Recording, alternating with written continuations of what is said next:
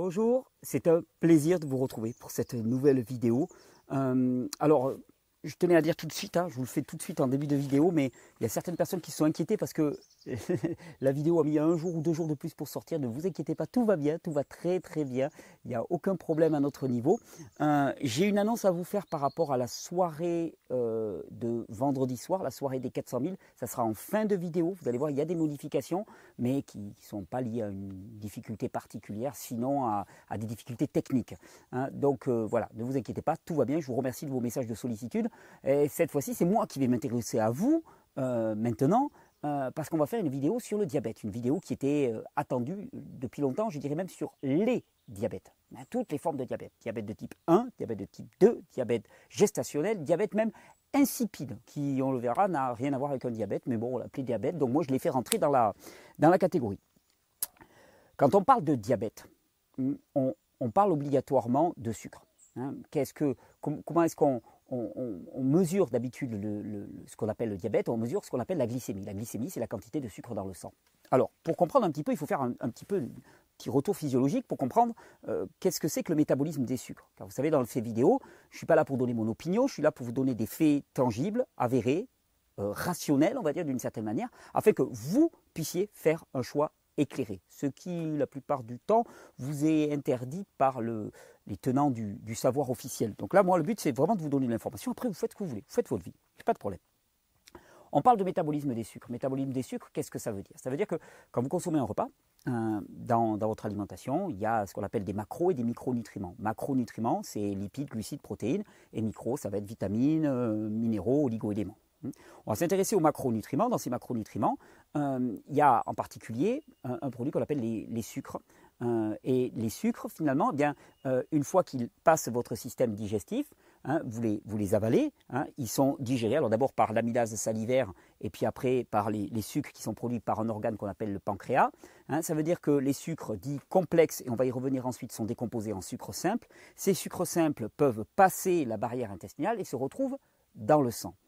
Ces sucres, normalement, eh bien, ils sont censés alimenter la cellule pour que la cellule puisse produire de l'énergie. Et c'est intéressant parce que le corps a vraiment deux modes de fonctionnement.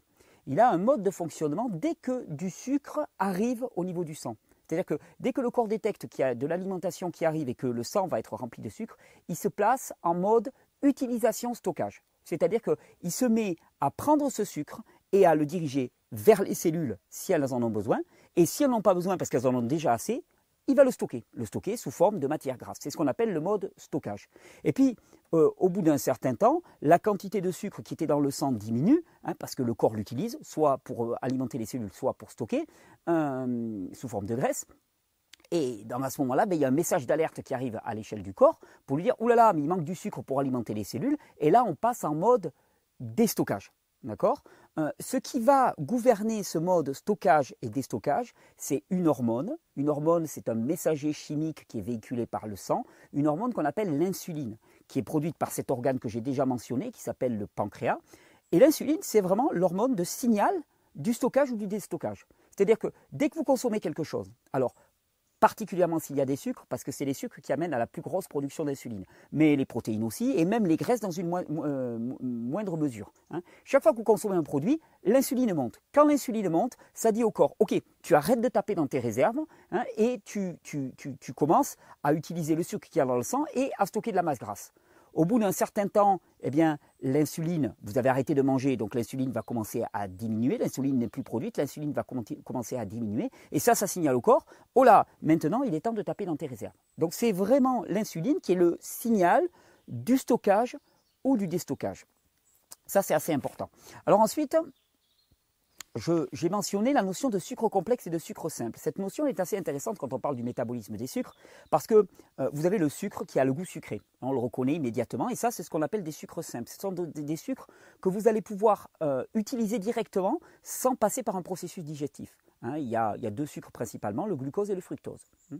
Dans les fruits, vous avez des sucres simples. Euh, ben, dans, le sucre blanc, c'est des sucres simples. Dans le miel, c'est du sucre simple. Ça a un goût sucré. Et puis, il y a des tas de produits qui ne contiennent pas ou peu de sucre simple, mais plutôt des sucres complexes, qui sont des longues chaînes de sucre simple, hein, qui ne vont pas avoir le goût sucré, qui sont pourtant des sucres. Par exemple, eh ben, euh, quand vous mangez des pâtes, quand vous mangez du pain, quand vous mangez du riz, quand vous mangez de la quinoa, quand vous mangez toutes ces céréales, eh ben, ce sont des, des sucres complexes. Et ces sucres complexes vont demander un processus digestif pour ben, pouvoir être assimilé par le corps. C'est-à-dire qu'il va y avoir ce qu'on appelle des enzymes. Les enzymes, c'est un peu comme des, petits ciseaux hein, qui vont couper entre les différents sucres simples pour les libérer. Hein. Alors il y a des enzymes digestifs au niveau de la bouche qui s'appellent l'amylase salivaire. Et puis ensuite, il va y avoir des enzymes digestifs au niveau du pancréas hein, qui s'appellent les enzymes pancréatiques, les amylases pancréatiques, qui vont participer à la digestion des sucres. Ça, c'est intéressant parce que si vous êtes diabétique, vous avez déjà entendu parler de sucre rapide et de sucre lent ce qui est une formidable ânerie dans l'absolu tel que c'est défini généralement. Parce qu'on vous dit, ben voilà, les sucres des fruits, les sucres qui ont le goût sucré, le sucre blanc, c'est des sucres rapides, et les pâtes et ainsi de suite, c'est des sucres lents. C'est comme ça qu'on voit des tas de diabétiques se gaver de pâtes en disant, mon médecin m'a dit, m'a dit de ne pas manger de sucre. Donc à ce moment-là, tu le regardes dans les yeux, tu lui dis, non mais, euh, excuse-moi, pas te déranger, mais tu es en train de manger quoi là? Bah, Des pâtes. Et les pâtes, c'est quoi? Bah, Des pâtes. Mais non, mais c'est quoi? C'est des sucres, c'est des lipides, c'est des glucides? Ah bah c'est des pâtes. Mais non, c'est pas des pâtes, c'est des sucres, c'est des sucres complexes. Ça veut dire même que c'est des très longues chaînes de sucre. Mais qu'une fois digéré, ça va être coupé en des tas de sucre simple et que la dose de sucre que tu vas avoir là-dedans, elle est gigantesque. L'idée de sucre simple et de sucre complexe, de sucre rapide et de sucre lent, eh bien, c'est parti d'une très mauvaise compréhension. Comme quoi, quand, on raisonne purement intellectuellement et qu'on ne va pas vérifier, on, peut se tromper lourdement. On s'est dit, voilà, les sucres complexes, ils sont complexes, ils demandent plus de temps de digestion, donc ils vont faire monter la glycémie moins vite, donc c'est des sucres lents. Et les sucres simples, vont, ils vont passer plus rapidement dans le sang, donc c'est des sucres rapides. Ça pouvait paraître intéressant, sauf qu'on a confondu deux choses. On a confondu digestion et assimilation. Ce que je veux dire par là, c'est qu'un sucre simple va mettre plus de temps à être digéré, c'est-à-dire qu'il va rester plus longtemps dans ton tube digestif. Mais une fois qu'il est digéré, il va passer de façon massive dans ton sang. Et on se rend compte même que parce qu'il est complexe, il contient énormément de sucre simple, souvent, il fait monter la glycémie beaucoup plus haut. Donc c'est juste un effet de retard, mais ce n'est pas un, sucre moins rapide. C'est un sucre tout aussi rapide, mais en retard. C'est un sucre rapide à retard. On pourrait l'appeler comme ça. Alors vous avez compris, l'insuline joue un rôle central Hein, dans les processus de stockage des stockages et donc dans la diminution de la glycémie sanguine. Parce que quand de l'insuline est produite, la glycémie sanguine diminue. Quand de l'insuline est en diminution, quand elle est basse, alors à ce moment-là, l'insuline la, la, glycémie sanguine augmente par ben, déstockage, c'est-à-dire que le corps va puiser dans ses graisses, il brûle ses graisses pour produire des sucres. Alors on est au niveau du métabolisme des sucres. Alors je crois qu'on va pouvoir, euh, on va pouvoir, on va pouvoir commencer, et on va commencer par euh, le diabète le plus facile à comprendre et à expliquer, c'est ce qu'on appelle le diabète de type 2. Dans le diabète de type 2, tout ça, c'est en place, sauf que les gens, ils consomment des sucres, simples, complexes, peu importe, ils consomment des sucres, leur glycémie monte, on mesure que de l'insuline est produite en suffisance dans le pancréas, et pourtant, et pourtant, eh bien, la glycémie ne diminue pas. Ah, voilà. L'insuline ne fait pas son travail. On parle de résistance à l'insuline. Alors résistance à l'insuline, c'est intéressant parce que la réponse qu'on va y apporter, ça va être d'augmenter la quantité d'insuline. Soit en stimulant le pancréas à produire plus d'insuline, soit en apportant de l'insuline exogène de l'extérieur, et à force, à force, à force, on va quand même réussir à faire baisser la glycémie. Souvent même, on fait baisser la glycémie est tellement bas que les personnes se retrouvent en hypoglycémie. On ne va pas faire de grands raisonnements scientifiques, on va juste utiliser un truc que les, que les scientifiques n'aiment pas particulièrement, mais qu'on appelle le bon sens. Si l'insuline est le signal hein, du stockage, et qu'il y a une résistance à l'insuline qui est induite, il y a quoi? Il y a une résistance au stockage. Eh il y a une résistance au stockage. Imaginons, tu as un sac, hmm, un sac qui est, qui, rempli, enfin qui, qui contient des vêtements. Tant que le sac n'est pas plein de vêtements, tu peux rentrer des vêtements facilement, il n'y a pas vraiment de résistance. Ton sac commence à être bourré, bourré, bourré, bourré, bourré, bourré, bourré de médicaments. De, de, pas de médicaments, lapsus. De vêtements. Hmm. Il peut être bourré de médicaments aussi, mais là c'est encore moins bon signe.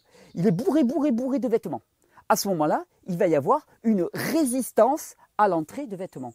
Quand on dit résistance à l'insuline, l'insuline étant le signal de stockage de l'organisme, c'est une résistance au stockage. Il y a une résistance au stockage. Alors, pourquoi est-ce qu'il pourrait y avoir une résistance au stockage? L'explication la plus logique et pleine de bon sens, surtout quand on considère que le diabète de type 2 touche des personnes qui sont en surpoids, voire en obésité, mais c'est simplement qu'il y a une résistance au stockage parce que le stockage, il est plein. Parce que tu es déjà beaucoup trop gros et que tu rapportes de la nourriture à un organisme qui n'en peut plus. Résistance à l'insuline, c'est exactement, c'est uniquement ça. Et qu'est-ce que c'est que la réponse euh, moderne hein, de, centaines d'années d'évolution humaine pour en arriver à la médecine moderne, qu'est-ce que c'est la réponse? C'est continuer à bouffer comme un goré, ne change rien, et nous, on va rapporter plus d'insuline pour faire rentrer. C'est-à-dire que ça résiste, ça résiste, ça résiste au stockage, et nous, on va, on va pousser, on va pousser, on va pousser pour te faire grossir, grossir, grossir, grossir, grossir, grossir, grossir. Parce que pendant ce temps-là, on te vend de l'insuline, puis on te vend des soins, puis tu vas avoir, tu vas avoir des problèmes, tu vas avoir des problèmes au niveau des pieds, parce que tu as tellement de sucre dans le corps que ça gangrène. Hein tu vas avoir des problèmes au niveau de la vision, des cécités liées à, ça, simplement parce que, ton corps est saturé, saturé de nourriture, saturé de nutriments. Il n'en peut plus, il déborde. Résistance à l'insuline, c'est uniquement ça. Alors, il y a des facteurs de stress qui contribuent à la résistance à l'insuline, mais la majorité des résistances à l'insuline, c'est simplement parce que les stockages sont pleins. D'ailleurs, euh, n'importe quel endocrinologue hein, qui s'occupe un peu de diabète te dira qu'une personne qui est en surpoids et qui est diabétique, c'est quasi systématique, hein. c'est rare que ça ne soit pas le cas, une personne qui est en surpoids et qui est, diabétique, tu la fais maigrir, elle est plus diabétique. Tu la fais maigrir, elle est plus diabétique. Aussi simple que ça. Pourquoi? Ben, Parce que si tu la fais maigrir, ben, tu as tapé dans les stockages. Eh oui, tu as tapé dans les stockages. Donc les stockages ben, sont moins remplis. Et donc automatiquement, tu, vas pouvoir, euh, tu, vas pouvoir plus remplir. Tu vas pouvoir re-remplir. C'est juste ça. Vous vous rendez compte que L'important, c'est toujours, vous savez, dans, ma, démarche, je parle toujours de l'école du corps con et l'école du corps intelligent. Moi, je fais partie de l'école du corps intelligent. C'est les gentils. Hein. c'est Clint Eastwood dans Le Bon, la Brute et le Truand. Hein. Et Lee Van Cleef, en face, lui, présuppose que le corps est con. C'est-à-dire, tu vois une résistance à l'insuline, tu te dis, c'est le corps qui délire. Mais le bon sens, c'est de faire confiance à ce corps qui n'a jamais demandé à ce que la science existe pour se développer et fonctionner de façon assez idéale, parce qu'il nous a quand même mené là où on en est actuellement, hein, et, de, commencer à se poser la question, non pas euh, je vais contrer ce qui se passe, mais plutôt à quoi cela pourrait correspondre? À quoi cela pourrait correspondre? La logique, elle nous le dit tout de suite. Diabète de type 2, c'est juste que tes stockages sont remplis. C'est trop plein. C'est juste trop plein. Et la seule chose que tu as à faire, ben, c'est de déstocker. Et le meilleur moyen de déstocker, ben, c'est simplement, par exemple, ben, de mettre un peu de distance entre tes repas, de passer un peu plus de temps dans ta journée en déstockage. On, va le verra, on le verra d'ailleurs avec le diabète de type 1, c'est un petit peu la même problématique. Mais je veux dire, il faut bien comprendre qu'on n'est pas fait pour consommer 4-5 fois par jour. On n'est pas fait pour se réveiller au petit matin à 7 heures et taper dans le frigo. Je veux dire, c'est n'est pas normal comme fonctionnement. C'est complètement pathogène d'une société dans laquelle on est, on est tous complètement paumés et on compense notre, nos, petits, nos petits troubles émotionnels ou nos gros simplement en se remplissant parce qu'on nous a appris à le faire. Hein. Et ça, c'est pas normal. On est fait pour faire un, deux repas par jour et avoir des longs temps de repos digestif. Et si tu as des longs temps de repos digestif, eh bien, tu déstockes, et, si tu déstockes, eh ben, ça marche bien. Et ça marche bien, il n'y a plus de diabète. je veux dire, tu regardes dans la nature, euh, tu regardes les ours ou les marmottes, par exemple. Bon, ben, euh, un ours ou une marmotte, moi je me souviens des marmottes. Par chez moi, dans les Pyrénées, il y a pas mal de marmottes. Bon, ben, les marmottes, euh, avant, l'hiver, elles sont fat, quoi. Hein. elles sont replées, quoi, les marmottes. Hein. Sauf qu'elles vont passer six mois quasiment, cinq ou six mois, à hiberner et à vivre sur leur réserve. Et quand elles sortent au, printemps, ben, elles sont toutes maigrichonnes, on voit à travers. Hein. Mais parce qu'elles ont stocké parce qu'il y avait une nécessité. Et nous, qu'est-ce qu'on fait? Ben, On fait les marmottes, sauf qu'on ne passe jamais l'hiver dehors. Hein. on passe l'hiver au chaud, à l'intérieur, puis on continue à bouffer. La marmotte, elle hiberne. Pendant qu'elle hiberne, elle ne bouffe pas. Donc elle fait du stock pour ensuite déstocker. Et nous, on stocke, on stocke, on stocke, on stocke, on stocke, on stocke. Et après, on va te sortir des régimes pas possibles pour perdre du poids. Et c'est pas compliqué de perdre du poids. Hein. Tu, juste, tu, passes un peu plus de temps en signal déstockage. C'est tout. C'est aussi simple que ça. C'est juste, ça paraît d'une banalité. On va dire, ah ouais, tu prends du poids, ben mange pas. Eh oui, mais quand on te dit mange pas, c'est plus pertinent que tu ne peux l'imaginer. C'est simplement que quand tu ne manges pas, tu demandes à ton corps de puiser dans ses réserves. Eh oui. Et si tu as trop de réserves, il faut simplement demander à ton corps de puiser dans ses réserves. C'est logique. Et en plus, tu ne seras plus diabétique de type 2. Et d'ailleurs, je mets au. Je, prends l'engagement, le défi, hein.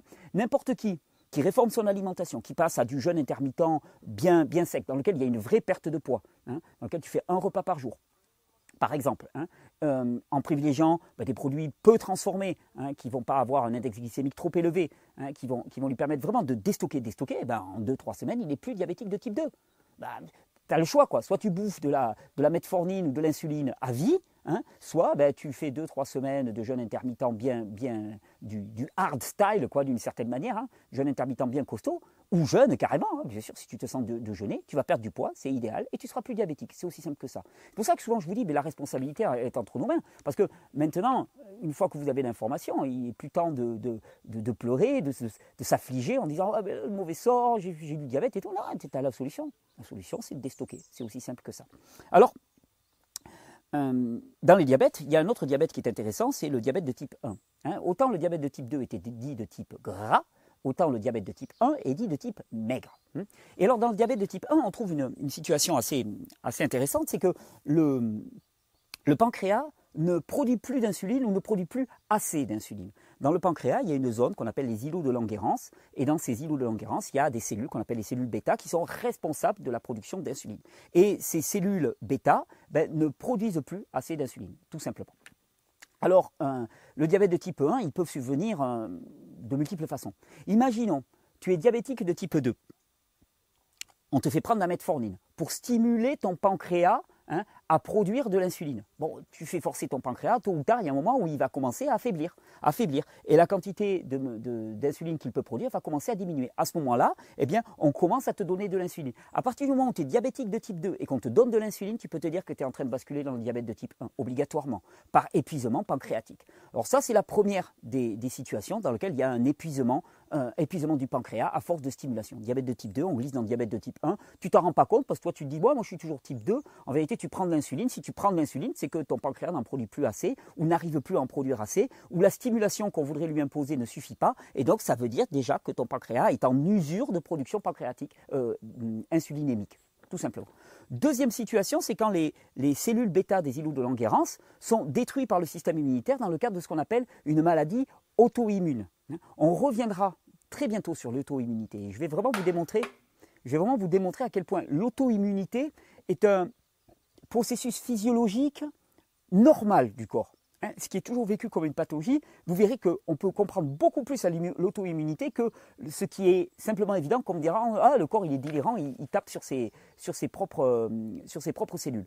L'auto-immunité, il y a différentes façons de, l'expliquer. La façon la plus simple, qui est une approximation sur laquelle je reviendrai, c'est de dire simplement que normalement on a une barrière immunitaire. Hein, la barrière immunitaire, en particulier nos intestins, constitue une forte barrière immunitaire de l'organisme. Normalement, il ne peut passer dans le milieu intérieur que des produits qui sont aptes à la vie, à nourrir euh, qui nous sommes. Imaginons qu'il y ait des produits anormaux qui rentrent à l'intérieur du système, mais que ces produits anormaux, eh euh, aient la même apparence que des cellules de notre corps, que des, que des tissus de notre corps. À ce moment-là, quand le corps va produire des anticorps pour détruire ces étrangers, ben, ces anticorps, il y a tous les risques qui s'attaquent aussi aux cellules de notre propre corps parce que simplement ils ne feront pas la différence. Tu vois, c'est le genre, tu as un gars qui, rentre chez toi pour te désinguer, hein, et il a mis le masque de ta femme, par exemple. Tu vois, genre, ou le masque de ton mari, hein, tu, choisis ton genre. Il a mis le masque de ta femme ou le masque de ton mari. Et là, tu te retrouves dans la pièce, tu as deux personnes qui ont la même tête, hein, et, tu sais qu'il y en a un qui veut te tuer, l'autre, tu ne sais pas trop qui il est, et tu sais pas entre les deux qui est le bon. Bon, mais tu, tu, fais pas de détails tu désingues les deux. Non, mais c'est une histoire. Mais c'est exactement ce qui se passe dans le corps. Le corps a produit des anticorps. Il a produit des, armes spéciales, euh, personnes qui ressemblent à ta femme. Bon, mais il va tuer aussi ta femme, ou ton mari, accessoirement. Je, sens qu'il y en a certains là qui commencent à frémir, mais c'est exactement ce qui se passe. Ça, c'est le phénomène d'auto-immunité. Ça parle de système immunitaire qui est dans les choux. Ça parle de système immunitaire qui est épuisé, de porosité intestinale. On va y revenir largement. Euh, la vraie question, c'est est-ce que parce que si tu demandes à un médecin, est-ce qu'on peut se sortir du diabète de type 1 ben, Bien sûr que non. Il faut bien vendre de l'insuline quand même. Non, sérieusement, sérieusement, il n'y a aucun intérêt à ce qu'on se sorte du diabète de type 1, vu qu'on vu que, vu gagne de l'argent en vendant de l'insuline, il n'a pas intérêt à pouvoir t'en passer. Il a fallu pas mal d'années pour que tu sois dépendant de l'insuline, ça a été un gros investissement de leur part, donc il y a intérêt, je fais la provocation, mais euh, il, y a, intérêt à ce que ça dure, quoi, quand même. Hein. Euh, eh bien, la bonne nouvelle, c'est que oui. Eh oui, oui, oui, on peut, on peut, on peut régénérer les cellules, les cellules bêta des cellules de Langerhans. Et d'ailleurs, je vais vous citer une étude, par exemple, qui est extrêmement prometteuse. Hop, là, je vous la mets, je vous la mets là qui a été menée d'abord sur des souris, mais après sur des humains, en utilisant ce qu'on appelle du FMD. Donc le FMD, qu'est-ce que c'est? Fasting Mimicking Diet, c'est-à-dire c'est un régime alimentaire qui mime euh, du jeûne. on aurait pu le faire avec du jeûne, mais c'est pour des personnes qui ne se sentent pas de jeûner, ou par exemple pour des enfants qui ne, peuvent pas jeûner pour l'instant, ou en tout cas on ne se sent pas de les faire jeûner. Fasting Mimicking Diet, c'est un régime qui mime un jeûne qui a été mis au point par Walter Longo. Bon, lui, il vend des compléments alimentaires et tout, ça, fait partie de tout un système, mais globalement, l'idée, c'est que c'est un régime hypocalorique, donc avec très peu de calories, et surtout qui contient très peu de sucre, et il contient comme nutriment principal le peu qu'il contient, ce sont des matières grasses. Donc on est globalement dans un régime hypocalorique cétogène qui ressemble à, un, jeûne. Et ben, que se passe-t-il? Eh ben, On se rend compte qu'avec ces conditions-là, eh bien, on voit les cellules bêta des îlots de Langerhans se, remettre à, fonctionner, mais surtout à, recréer littéralement des cellules bêta des îlots de Langerhans. Euh, et c'est ce qui est vraiment intéressant, c'est de se rendre compte, et c'est là vraiment où on est dans un, processus d'hormèse, hein, c'est qu'il euh, y a la période où euh, on prive les gens de nourriture, et là, on voit les cellules bêta qui sont détruites, et après, on les renourrit. Et à ce moment-là, eh bien, il y a une augmentation, c'est-à-dire qu'on en reconstruit, on en reconstruit plus qu'il y avait à l'origine. Et puis si tu fais ça plusieurs fois, chaque fois tu en détruis, puis tu reconstruis au-dessus, tu en détruis, puis tu reconstruis au-dessus. C'est vraiment le processus hormétique tel que je vous le décris, l'hormèse, la loi de l'hormèse. Hein, hein. et ça indique bien que dans le processus, la phase de stress-destruction est suivie d'une phase anabolique de reconstruction. Et la phase de reconstruction est essentielle parce que c'est elle qui permet. Donc il ne s'agit pas de jeûner tout le temps, il s'agit de faire des petites phases de jeûne suivies des phases de nourrissement, des phases de jeûne, des phases de nourrissement. Si en plus dans la phase de nourrissement tu apportes des nutriments de très haute qualité avec une alimentation qui contient une très grande richesse de micronutriments, eh il y a toutes les chances que tu sois très très très très bon. Alors vous allez me dire, mais alors comment ça se fait que les cellules bêta des îlots de Langerhans puissent se reconstruire? Et je ne sais pas si vous imaginez que euh, notre corps, il y, a, quelque part, il y a une notice de montage de notre corps. Ça s'appelle le code génétique. Le code génétique, il a permis, euh, quand on était un embryon, de développer un pancréas avec des îlots de Langerhans. Le, code génétique, il est toujours emprisonné à l'intérieur de nos cellules. Il est toujours à l'intérieur de nos cellules, le code génétique. C'est-à-dire que nous avons toute l'information pour recréer toutes les cellules de notre corps, tous les organes de notre corps. tout est emmagasiné pour recréer ce qui manquerait. La question, c'est comment ça se fait que on ne voit pas au quotidien dans notre vie autant bah, de, remanifestations, de régénération d'organes ou de parties qui ont été lésées dans notre organisme La réponse, elle, est peut-être, elle tient peut-être dans le fait qu'on ne passe pas suffisamment de temps dans des, phases de déstockage, régénération, reconstruction, liées au fait de bah, on, mange trop. On mange trop tout le temps, tout le temps, tout le temps, tout le temps, tout le temps. Et cette façon de manger tout le temps et de ne pas avoir vraiment des périodes de l'année dans lesquelles il y a de la régénération possible par la baisse de l'apport nutritionnel, c'est certainement une clé. En tout cas, ce qui est certain, c'est que maintenant, vous savez que dans le diabète de type 1, les cellules bêta des, îlots de Langerhans peuvent être régénérées. Hein. Ça, c'est possible dans un modèle animal, mais aussi on a vu des résultats dans un modèle humain. Hein. Simplement avec des phases successives de jeûne ou de simili-jeûne et de renourrissement. Hein. C'est aussi simple que ça. Vous n'êtes pas condamné à vie, c'est possible, il faut simplement s'y mettre. C'est-à-dire qu'il faut y croire suffisamment pour le mettre en action et pouvoir s'y mettre et voir cette, cette, cette, régénération se manifester.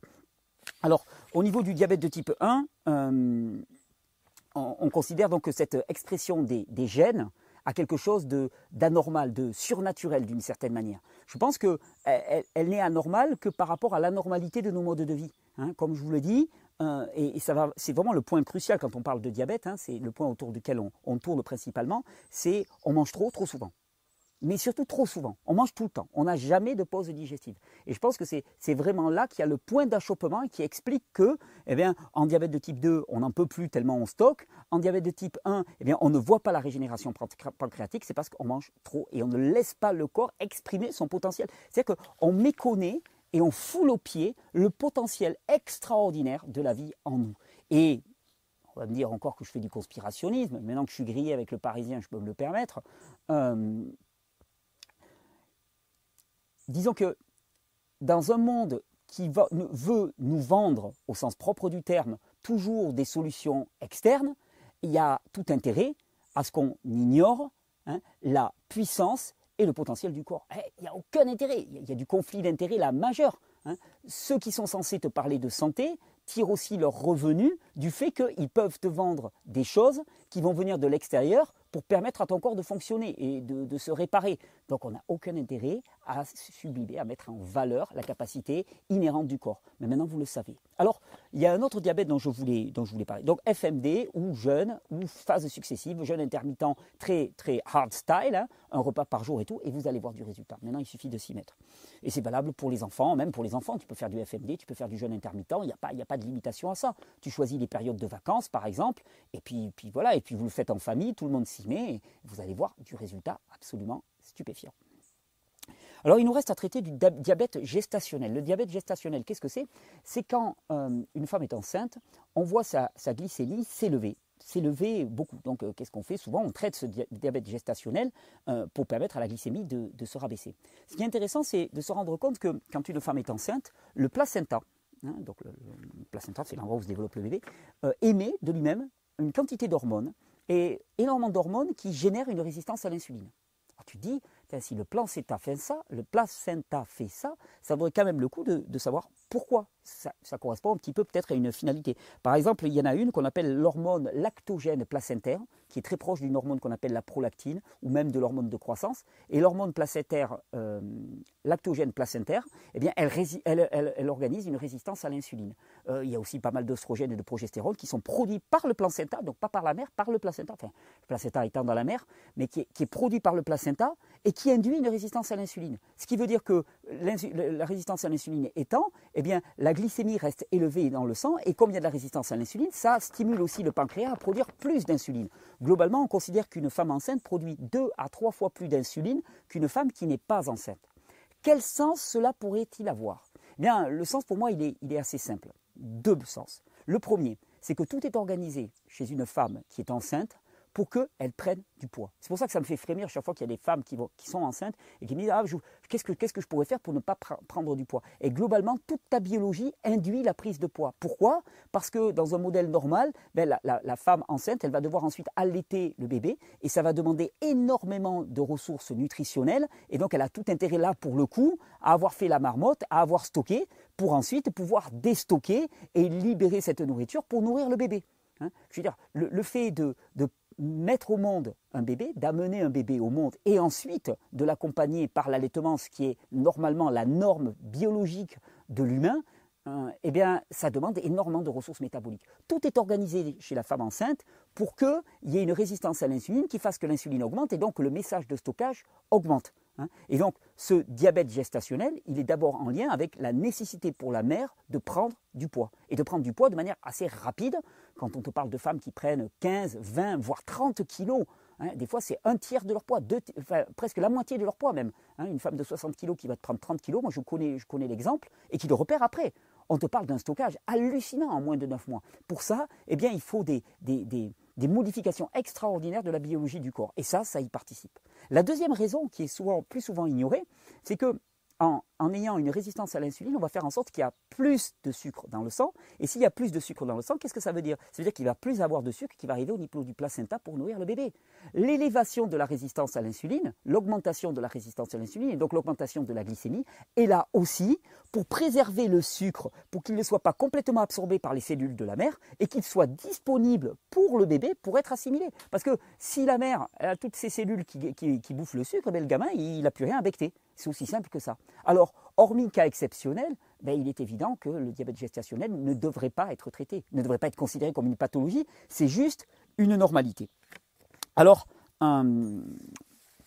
on va dire oui, mais alors, euh, euh, des fois, ça monte, ça monte, ça monte très haut, très très haut. Alors, globalement, quand même, je vais vous rassurer, hormis, je dis là aussi, cas particulier hein, qui demande à être considéré, la plupart du temps, une glycémie élevée n'est pas un problème en soi de façon ponctuelle. C'est un témoignage, témoignage d'une situation. On va dire, ouais, mais bon, il y en a qui ont des gangrènes à force de. Mais s'ils ont des gangrènes, c'est simplement parce que déjà tout leur corps est rempli de déchets, est rempli de toxines et ainsi de suite, et que l'élévation de la glycémie n'est qu'un facteur corrélé à tout ça. Euh, il nous reste, un, diabète à traiter, alors qu'il n'en est pas un, je vous ai dit, c'est le diabète insipide diabète insipide. Donc c'est euh, en fait c'est pas un diabète, c'est euh, des, personnes qui ne produisent pas assez d'une hormone qu'on appelle l'ADH, l'hormone antidiurétique ou la vasopressine. Donc soit ils n'en produisent pas assez, l'ADH étant produite par la glande pituitaire à ce niveau-là, soit il y a une baisse de sensibilité des récepteurs à l'ADH au niveau des reins. Et ce qui veut dire que, en fait, les reins, on commence à, sont des personnes qui, urinent, qui urinent, qui urinent, qui urinent énormément et on l'appelle insipide parce que à l'époque, à la grande époque, on va dire, eh bien, les, médecins se, mouillaient beaucoup et ils allaient jusqu'à goûter l'urine de leurs patients. Et le diabète insipide, en fait, il laisse témoigner, contrairement au diabète de type 2 dans lequel l'urine est extrêmement sucrée, parce que le corps, il n'en peut plus les sucres, donc il en évacue même par les urines. Dans le diabète insipide, eh il n'y a pas de sucre qui part, et l'urine était très peu sucrée. D'ailleurs, ça, laisse rêveur. Je me dis, tiens, si on en était encore à ce type de diagnostic clinique, peut-être qu'il y aurait un peu moins de candidats pour la Porsche Cayenne. Mais bon, façon, c'est une petite réflexion là pour, pour M6. Euh, en tout cas, le diabète insipide, il se témoigne par défaut de production d'ADH ou de vasopressine ou défaut de, sensibilité, hein, baisse de la sensibilité des récepteurs au niveau des reins. Alors si on parle de défaut de production, hein, on parle de défaut de production par la glande pituitaire, on parle d'épuisement, Hein, fatigue, fatigue de tous les systèmes hormonal et nerveux, qui va se traduire par une baisse de la production hormonale, œstrogène, progestérone, euh, testostérone, euh, toutes les hormones de, la pituitaire, la MSH, euh, la TSH, enfin voilà, toutes ces hormones. on va avoir aussi des hypothyroïdies en même temps, on va aussi avoir des, du burn-out, de la fatigue, on va avoir une baisse du système immunitaire, un tableau de, fatigue, de fatigue globale de tous les systèmes, avec défaut de vascularisation la plupart du temps, parce que comme il n'y a pas assez d'adrénaline qui est produite, il n'y a pas assez de sang qui monte au niveau du cerveau. S'il n'y a pas de sang qui monte au niveau du cerveau, comment tu veux que la pituitaire produise ses hormones de manière adéquate hein, Première chose. Ensuite, eh bien, comme il y a peu de circulation dans cette zone-là, eh bien, à ce moment-là, on voit une accumulation de déchets dans cette zone. Hein. Les déchets sont mal évacués, mal traités. Et donc, à ce moment-là, ben, automatiquement, hein, on va avoir la glande pituitaire qui, qui, asphyxiée littéralement, qui ne reçoit pas assez d'oxygène. Elle ne reçoit pas de sang, elle ne reçoit pas d'oxygène. Donc, à ce moment-là, eh on a un défaut de production d'ADH. Et puis, au niveau des reins, baisse de la sensibilité des récepteurs. La plupart du temps, ça correspond à un tableau clinique d'inflammation générale de la zone rénale. Alors, vous allez me dire, mais qu'est-ce qu'il faut faire dans ce cas-là? Ben, Ce qu'il faut faire dans ce cas-là, c'est déjà mettre en place des tas de qui vont permettre de relancer le fonctionnement du système endocrinien et nerveux par du renforcement, favoriser l'élimination, favoriser une alimentation et une nourriture riche et de qualité pour l'individu et pour son système digestif, globalement, tout ce que je défends dans ces, dans ces vidéos devrait permettre de régler la situation assez rapidement. Bon, vous voyez, on, a, on vient de, de traiter d'à peu près tous les diabètes. Je suis assez content, ça fait longtemps qu'on me demandait cette vidéo. Et on se rend compte que, en fait, tous ces diabètes ne sont des gros problèmes en soi, une fois qu'on a compris à quoi ça correspond. Et je pense que c'est vraiment le, challenge essentiel, c'est-à-dire que tu ne peux pas agir de manière intelligente si tu ne comprends pas ce qui se passe dans ton corps. Là, ce que je vous ai décrit, c'est la physiologie. C'est la physiologie de base du, corps. Ce n'est pas mon opinion, ça correspond à la réalité biologique du corps. Et à partir de cette réalité biologique, maintenant, ben, vous avez tout le loisir d'agir à partir de votre compréhension. Je vous souhaite une bonne régénération. J'espère que ces informations vous auront été utiles. N'hésitez pas à partager parce que ça concerne énormément de monde. N'hésitez pas à partager, à diffuser cette vidéo au maximum parce qu'elle peut transformer des vies. Petit clap de fin, je vous avais dit juste une information. Euh, on, a, euh, on a un petit souci. L'heure est grave. La France a peur. Non, l'heure est grave. En fait, l'heure n'est pas grave du tout. Par contre, on a un gros petit souci. Euh, pour l'organisation de la soirée de, bah, ça devait être ce soir, vendredi soir, euh, le live en direct avec du monde, avec les coachs et ainsi de suite. On a des soucis qui sont de deux ordres. Le premier, un souci technique. Euh, on a des problèmes avec la connexion, la prise de vue sur place et qu'on ne va pas pouvoir résoudre. J'ai été un peu léger sur la préparation. Et le deuxième, on a un souci d'ordre humain. Euh, c'est qu'on est à la veille du lancement d'un gros stage. Hein. le, dimanche commence un gros stage. Et, en fait, euh, moi, y compris et toute l'équipe, on est sur les genoux. Donc, euh, en, réunion ce matin, on a pris, voyant ces deux facteurs-là, il n'y aurait eu que notre fatigue, ça aurait été idéal au niveau technique, on l'aurait maintenu. il n'y aurait eu que la technique et on aurait eu plein la patate, on aurait trouvé des solutions. Là, les deux corrélés, on ne peut pas. On peut pas. Donc, je suis au regret d'annuler cette soirée. Euh, on va retarder le lancement du, site des coachs aussi. Euh, je vais vous proposer un live demain soir, euh, enfin ce soir, vendredi soir. remarque, vendredi soir ou samedi soir, ça vous dit quoi vous? Voilà, vous ne pouvez pas dire, mais ouais, moi je le ferai bien samedi soir. Non, on va faire une, petite exception. Hein, on se fait un live samedi soir. On se fait un live samedi soir, ça vous dit? Allez, c'est parti pour le live samedi soir. Donc samedi soir à 21h, je vous invite pour un live, le live du week-end. Euh, comme ça, on pourra, durer un petit peu. Et, puis on remettra ça. Et puis je me suis dit qu'on allait préparer plutôt la fête des 500 000 qui va arriver rapidement. Dans quelques mois, il y aura la fête des 500 000. Ça sera encore plus marquant. Et là, on va préparer un gros événement sur un week-end, accessible à tous, beaucoup plus grand public et non pas réservé à une cinquantaine d'heureux élus. Euh, voilà, mais je suis vraiment désolé. J'ai écrit ce matin, j'ai envoyé un message audio à toutes les personnes qui étaient concernées. Je leur présente mes plus sincères excuses, mais on n'y arrivera pas. Voilà, il y, a le vouloir, et, mais il y, a le pouvoir aussi. Et des fois, fois j'ai beau vouloir pousser sur la machine, eh ben je, suis confronté aux limites matérielles et organisationnelles et techniques, et là qui m'ont claqué la figure. Donc voilà. Par contre, je vous donne rendez-vous. Ce sera une petite façon de, fêter les, les 400 000. Je vous donne rendez-vous le samedi 2 novembre. Euh, à côté de Perpignan. Je vous redonnerai les informations la semaine prochaine.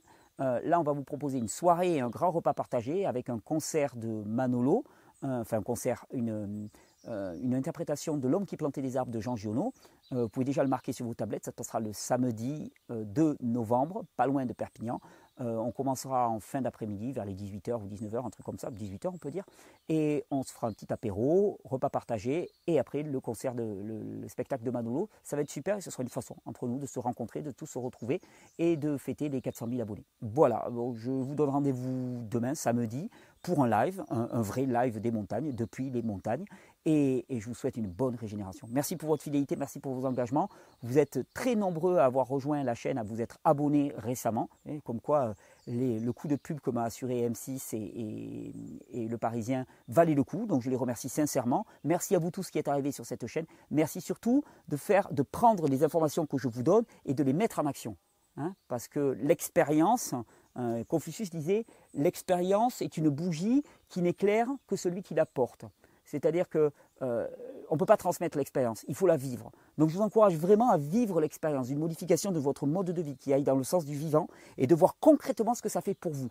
Hein. Au-delà de ce que dira un tel ou un tel, de le voir pour vous et de vous faire votre propre idée. C'est ça l'autonomie et c'est ça l'émancipation. Bonne régénération.